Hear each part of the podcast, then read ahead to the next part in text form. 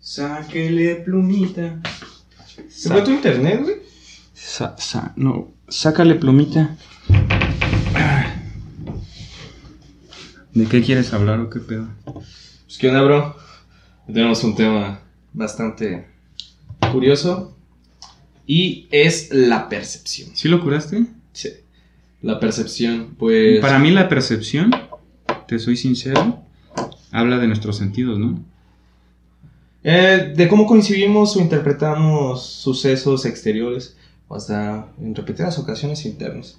Es como la pauta de entre el accionar y el entendimiento. Yo sí, creo, mí. yo sí creo que es recíproco, güey, el mundo del exterior al del interior, güey.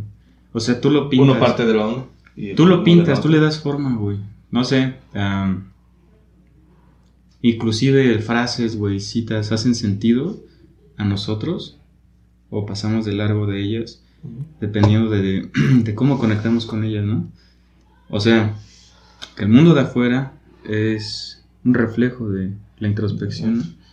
Sí, sí.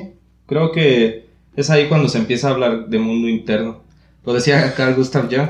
eh, pues en ocasiones los problemas del exterior resuenan tanto que olvidamos.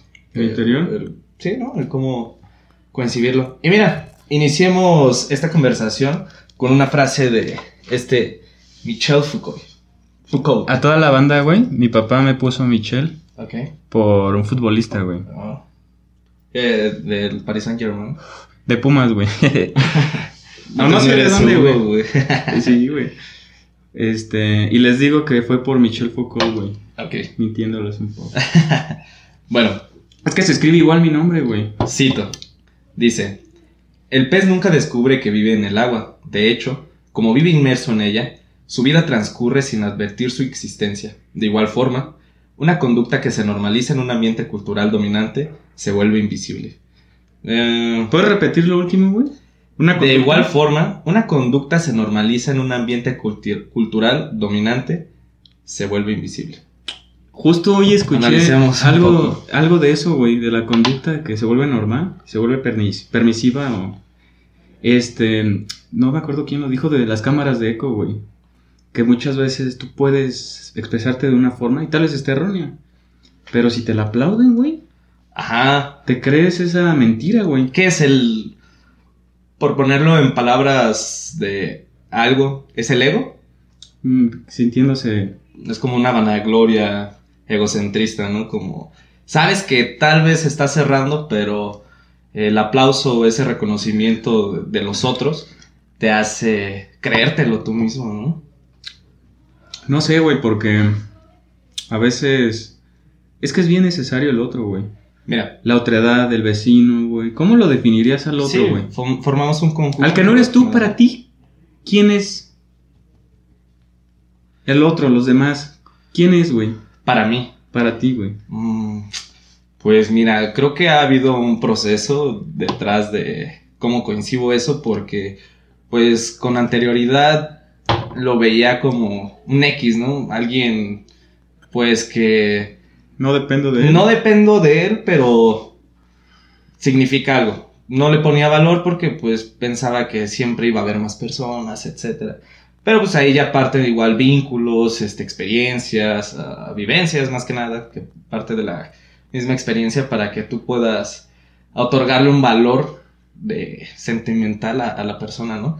Pero mira, eh, es, es curioso porque retomando, antes el esclavismo, unas prácticas que, como lo decíamos, eran aplaudidas o bien vistas, pues no causaban conflicto para aquellos entendidos detrás de, de ese entorno, ¿no? O sea, tu persona supremacista blancas de, no sé, Mississippi, de Atlanta, pues te era muy conveniente tener esclavos, ¿no? Personas negras que a tu perspectiva pues, les das alimento, techo y... Cuidado, ¿no, güey? Pues no cuidado, ¿no? Pero pues que se- signifique algo él, o sea, porque pues era... Era, Era una cosa, güey. No era una persona. no, eso no era un ser humano, güey. Justo estaba recordando la película de Django, güey. ¿Te acuerdas que era una peli, güey? No, Güey, sí, no. El doctor Waltz, güey. qué puta joya este de... No, no es el Dr. Waltz, se llama Christopher Waltz el actor. También Jamie Foxx, güey, que es Django, güey. Ok. Lo vi en este, en Spider-Man y dije, no mames, güey, regrésenmelo a Django, güey. Pero sí, tiene razón, güey, todas esas conductas. Y pues la mujer no lleva más de 80 años votando, güey. Hace 80 años empezó ese proceso, güey. Pero ¿sabes qué considero, güey? Como bien citamos a Foucault, güey. Foucault nos... es parafraseo, güey. No Sí. he leído sus obras, pero me acerco a algunas ideas, veo videos, conferencias y así, güey. Pues para estar a- al pendiente y al día y ver si... Como una embarradita para ver si lo leo completo, ¿no? Él decía que nosotros nos deschongamos por culpa de las estructuras, güey. Si a ti alguien te dice que no, muchas veces somos, ay, ¿por qué? ¿Por qué no? Hay mucha gente, este, contreras, ¿no? Ok, Este, sí, sí, sí. Pero él decía, güey, que, que, bueno, es obvio y evidente que estas este tipo de dificultades humanas son parte de las estructuras que lo permiten, güey. Exacto. Y decía Foucault, si las estructuras, por ejemplo, este, dieran rienda suelta al, al libre desarrollo de la personalidad, güey, como las relaciones homoparentales, ¿está bien dicho? Ok, Del mismo sí, sí, sexo, sí, güey. sí, sí. Pues, eh, no, nosotros no tendríamos por qué estar peleando, güey, destruyendo cosas, ¿sí me entiendes? O sea, tú dales lo que quieren y ya, güey. Y también es culpa de pues, las estructuras, güey, permitían el- los esclavos, güey. Entonces hay una parte del Estado fundamental en, en esto. Lo decía Foucault, güey. Pero es que el Estado lo conformamos todos. Mira, o sea, es, es entendible ese disgusto social detrás de ciertas cosas. A ¿no? ver, el Estado. Sí. ¿Qué es el Estado, güey? Ah, defínemelo. El Estado es la administración del pueblo, ¿no? Ujú. Ok. Bueno, eso es... eh, ah, no. Economía es la administración del hogar. Pero, este, ¿qué es el Estado, güey? O sea, son cinco países, güey, en el mundo. Y los demás replicamos y comemos de su mano, ¿no? Ok. Sí, sí. de- A eso voy, güey, pero ajá. Adoptamos tendencias tú dices- o prácticas. Somos el Estado. Eh, es que bueno, lo hago en, en alusión a que nosotros lo conformamos, o sea, pese a que haya sectores o grupos de índole de pensamiento distinto o con pues una percepción, vaya, de, de cómo vemos las cosas desde otro ángulo, pues es respetable y nosotros no podemos satanizar o juzgar, pues en nuestro razonamiento también tenemos varias prácticas que se, que se parten de, de la misma razón. Es decir, o sea, tal vez ahorita, ¿no? Ejemplo random. eh, el uso de carro, ¿no? Que tengamos dos a, a la larga, pues puede ser que se dé el caso que va- vaya a ser mal visto, ¿no? O sea... en- ¿Tantos carros? Ajá, en un rollo de pertenencia o de apariencia, pues como también de poder adquisitivo, ¿no? Digo, o sea, si se pueden comprar varios carros y así, pues bien por ustedes, pero también hay que ser conscientes detrás de lo que hacemos, porque como bien se dice, una acción tiene una reacción, ¿no? En este caso, y usando otra vez lo del ejemplo, pues puede ser que sea una locura, güey, en 10 años que alguien tenga 10 o hasta el mismo estado va a ser como de, oye, carnal, sí, ¿no? Tu, huella de, de combustibles fósiles está pasando de verga, pues dame, un- dame una cuota, güey, porque necesito invertir en, infraestructura para mitigar el cambio climático, etcétera. Algo así como, por ejemplo, antes las prácticas de, ¿cómo llamarlo? Am, las prácticas que se han normalizado, el esclavismo, am, el racismo, am, pertenencias a ciertos grupos por conveniencia, un compadrismo, algo así, pues si hubiese una perspectiva desde un punto crítico a, utópicamente, a una vivencia o una experiencia de vida más altruista o más natural, pues creo yo que no habría ni necesidad de que hubiera dos bandos. Simplemente sería partir de algo pues fundamental de, de una percepción correcta. Me vas a, me vas a satanizar porque sí, eh, encuentro la ironía. no hablo, güey. Encuentro la ironía, bueno, yo encuentro la ironía en mis palabras ya que pues no, nunca vamos a, a poder obligar a- al otro o al ajeno a que piense igual que uno. güey. Eso nunca se va No, está bien. a Para eso poder, pero el, el intento es lo que hace la diferencia y es lo que hace que ahora se vea o esté mal visto, ¿no?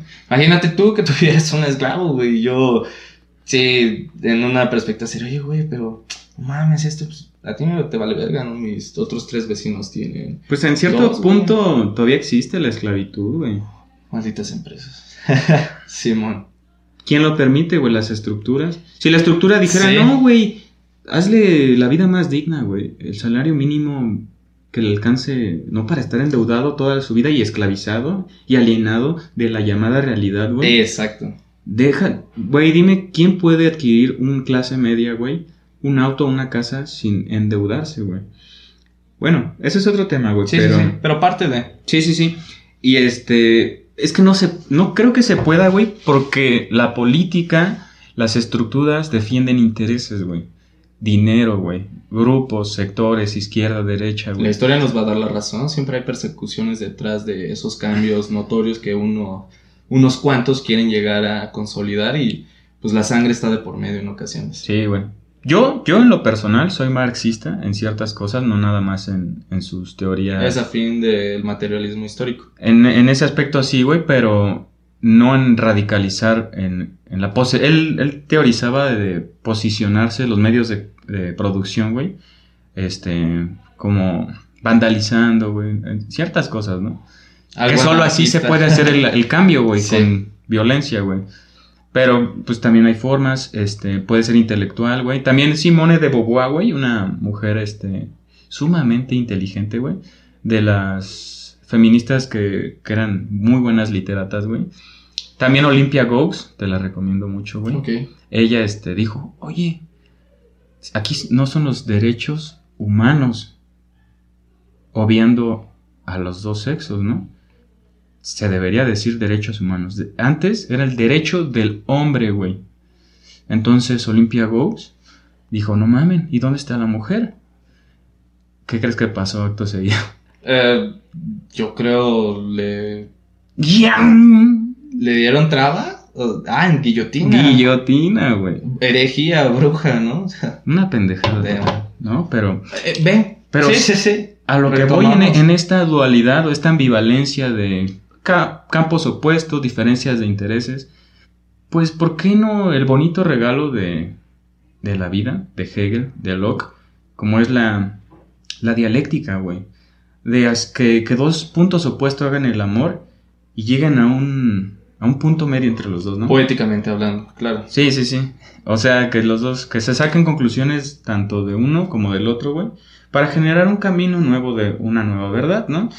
Totalmente de acuerdo con ello. Creo que yo soy defensor de ese pensamiento que permite rescatar lo mejor de ambos mundos para generar una, una visión más allegada a lo que es.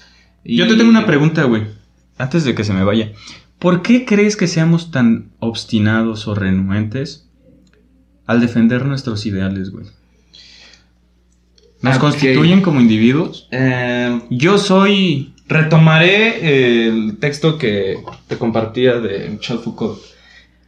Creo que esa ambivalencia de pertenencia o de estar en el estanque es lo que hace que se genere una barrera protectora, metafóricamente hablando, ¿no? Sí. En el aspecto de que cuando alguien con argumentos, eh, con hechos, eh, contradice tu percepción detrás de la idea, Sí. eh, Oye, está bien, güey. pues te genera una, una discordia medio extraña, desde un egocentrismo partícipe por esas anteriores que te decía, pertenencia, enfoque, eh, acomodamiento, pero es en premisa eso, ya que la persona actúe de manera eh, brutal o irracional ante aquella persona que se antepone a tu, a tu idea, pues ya habla mucho de una mente eh, mal educada, eh, que no tiene la tolerancia ni la iniciativa por escuchar, no de a- a Adaptar aceptar, una nueva idea. de Sí, no. escuchar solo para entender desde sus palabras y argumentos qué está pasando. Y pues... Tómalo en cuenta si la no historia- mandan a chingar la, la mi madre. historia, y ahorita con lo que mencionabas de, de Simone de Beauvoir. Bro, o sea, está brutal. Creo Bueno, que ella no la fue. Fuerza. Ah, la que guillotinaron era Olympia Ghost. Olympia Ghost. ok. Simone de Beauvoir era novia, amante, un pedo de... Pero ya más moderna. Bueno, más. Olympia Ghost, pues fíjate la Sí, atrocidad de la guillotina, sí. güey. Es Creo que... era de la época victoriana, güey. La que- mamá, Corona y todo ese pedo. Una asquerosidad de... Eh, Pero Olimpia, Simone de Beauvoir era novia de Paul Sartre, güey. Bueno, amante, güey. O sea, iban y venían, pero siempre acababan juntos. güey. se, se me vino ahorita otra pregunta que yo te quiero hacer detrás de eso que hablas, pero para dejar y que tú me eh, des este retórica detrás de lo que estamos hablando. Eh, aquí lo que pasa entonces con esto es que el poder o la, la supremacía de ideal siempre está predispuesta a llegar a las últimas consecuencias cuando se, te, se le antepone algo distinto, ¿no? Eh, es, es como Sí una entiendo. rabieta detrás de un poderío ilusorio a cosas materiales, cosas este, terrenales que desde una percepción este, filosófica pues no tienen un valor intrínseco de, de que sea todo, ¿me explico? Sí, sí te entiendo, güey. Y lo aterrizaría como... Es que todo tiene un tope, ¿no? Un límite. Y como el péndulo puede estirarse de un lado, va a haber un momento en que sea totalmente lo opuesto, güey. No, el péndulo siempre sigue. Lo radical, que no se- hay que, es que sí hay que llegar hasta un punto de hastiarnos, güey. A la brutalidad. Y es, es, es que el ser humano solo entiende a estamos predispuestos desde nuestra ADN, güey. desde nuestra codificación a llegar hasta las últimas consecuencias para como A una cambiar. metáfora del fénix renacer de entre las cenizas. O sea, Sí. ¿tú crees que siempre, o sea, debe de ser así? Necesariamente sí, güey. Porque el error em, Ok, ok. es un sabio aprendiz. Ah, No, aprendemos mucho de los errores y son necesarios, güey. Si no existiera el error, güey, no ponderaríamos la gloria, güey. El buen sabor, güey.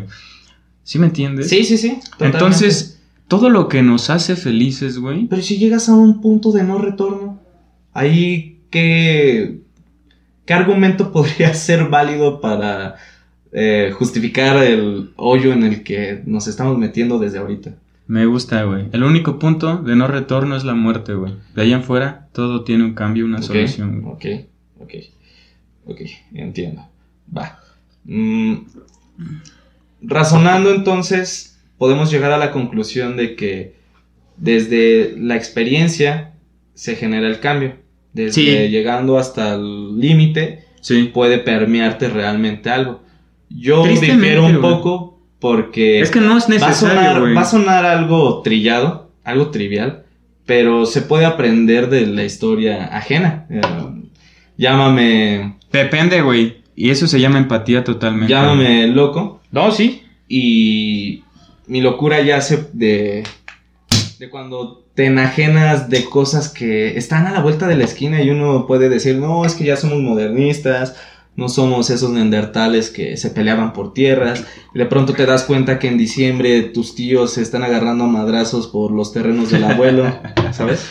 Sí, güey. O de pronto te estás dando cuenta que dos potencias están agarrando a, a madrazos y ni ellos, ¿no? Porque al final vuelvo a lo mismo. No sé si estoy en lo correcto con mi definición de Estado, pero todos lo, lo conformamos y al Claro. final del día son los... mm, los que Están por este capuchino. Los que están es que tiene clamato. en desventaja Isa. que pagan la, los platos rotos. Eh, Pues quién, las minorías, güey. Sí, sí, sí. Y está culero, El güey. güey que no hizo su servicio militar, güey. lo buscan y se lo llevan. Aquí en México, hasta cierto punto, somos libres, güey. En Corea, Sí. bueno. Sí, sí, sí. YouTube, ojalá y no se ponga mamón. Pero, YouTube sea buen pedo. Güey, hay países donde es obligatorio, güey. Sí, no. No mames, güey. ¿Te, te imaginas con un, O sea, es que son un arma en tus manos y placa, placa, placa?